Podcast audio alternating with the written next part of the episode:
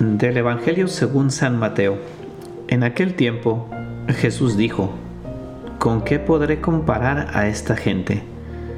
Es semejante a los niños que se sientan en las plazas y se vuelven a sus compañeros para gritarles, tocamos la flauta y no han bailado, cantamos canciones tristes y no han llorado. Porque vino Juan, que ni comía ni bebía, y dijeron, tiene un demonio. Viene el Hijo del Hombre y dicen, ese es un glotón y un borracho, amigo de publicanos y gente de mal vivir. Pero la sabiduría de Dios se justifica a sí misma por sus obras. Jesús eh, habla de la gente en el Evangelio de hoy. En otras traducciones dice de esta generación, como refiriéndose a los hombres de su tiempo, y cómo no se pusieron de acuerdo en, en el estilo en el estilo de salvación, digámoslo así, ¿no? Y por eso Jesús los compara con esos niños que como que, por ejemplo, cuando se ponen a jugar, pues siempre es difícil ponerlos de acuerdo, ¿no? Porque uno quiere jugar una cosa, el otro quiere jugar otra cosa. Y pues a veces llega un adulto y ahí más o menos los pone de acuerdo, pero uno dice, bueno, pues después de que terminemos esto tenemos que jugar lo que yo quiero. Y esa es la imagen que usa Jesús, ¿no? Como si tuvieran ahí dos niños delante que están intentando ponerse de acuerdo en una cosa que no lo logran. Y, a fin de cuentas, eh, nos comparan a cada uno de nosotros con esos niños, ¿no? Que no, no es que tengamos que ponernos de acuerdo entre nosotros para ver, eh, pues, cómo llegamos al cielo, ¿no? Porque, pues, es Jesús el que nos lo indica. Pero lo que sí nos dice, o lo que al menos eh, yo veo en este Evangelio, es que Jesús nos invita a no querer salvarnos a nuestro modo. Eh, ¿Por qué? Pues porque aquí vemos que son dos estilos completamente distintos. El de Juan el Bautista, pues es estilo de austeridad y el de Jesús, que es la persona que salía y que tocaba las puertas y que iba a comer, etc. Y aún así, eh, hubo personas que a uno o a otro estilo le pusieron el freno de mano. Hubo personas que no se identificaron con ninguno de los dos estilos a pesar de que fueran completamente contrastantes entre sí. En pocas palabras, eh, no era ya tanto un tema de inteligencia o de decir, ah, bueno, esto está bien, esto está mal, sino que era más bien un tema de voluntad. Es decir, el corazón no estaba completamente abierto para el mensaje que estos dos hombres querían transmitir, porque a fin de cuentas los dos traían un mensaje de salvación. Jesucristo como la palabra hecha carne y Juan el Bautista como el predecesor estaban los dos apuntando en una misma dirección en la dirección de la salvación, en la dirección de ese Jesús que en este adviento pues quiere venir a nuestro corazón.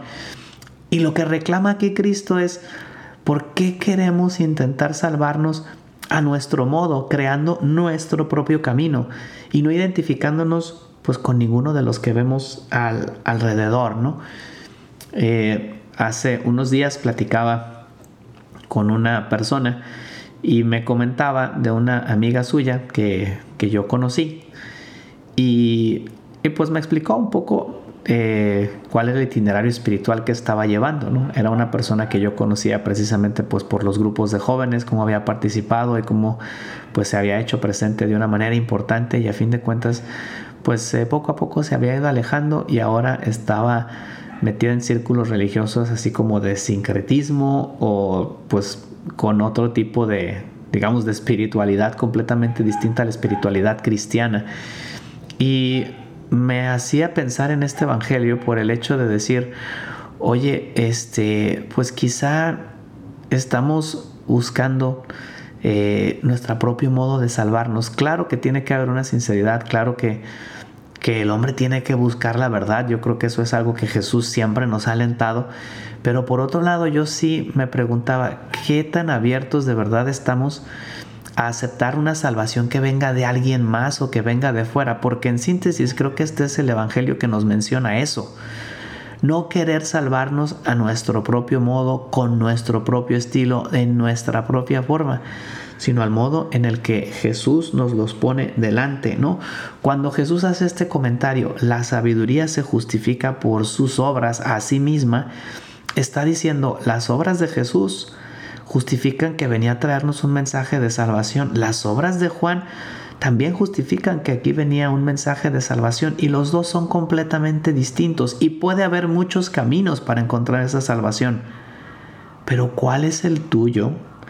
Y la segunda pregunta y más interesante es, ¿verdaderamente estás buscando esa salvación o estás buscando más bien complacerte a ti mismo, eh, estar bien tú mismo, enfocarte en ti mismo. Muchas veces uno escucha ese tipo de comentarios que creo que algo tienen de razón. Claro que tenemos que estar bien, debe haber un bienestar, pero a fin de cuentas cuando se trata de la salvación eterna, estamos buscando nuestro bienestar y la salvación a nuestra propia medida o estamos buscando que sea otro el que nos la proponga, que nos cambien el estilo, estamos buscando abrirnos a alguien más o simplemente estamos focalizados y centrados en nosotros mismos. Porque yo creo que esa es la gran pregunta que nos deja este Evangelio, ¿no? Claro que, como decía el cardenal Ratzinger, eh, cuando le preguntaron cuántos caminos había para llegar a Dios, él contestó que tantos cuanto hombres. Y cada uno de nosotros tiene su propio camino y su propio estilo. Pero la pregunta aquí es, ¿verdaderamente estamos buscando a Dios? ¿O me estoy buscando a mí mismo? ¿Estoy buscando hacer lo que yo quiero? Estoy como los niños cuando juegan, intentando hacer mi capricho y hacer aquello que a mí se me acomoda. ¿O me estoy abriendo a una salvación que viene más allá de mí? ¿Estoy saliendo de mí mismo o estoy simplemente centrado?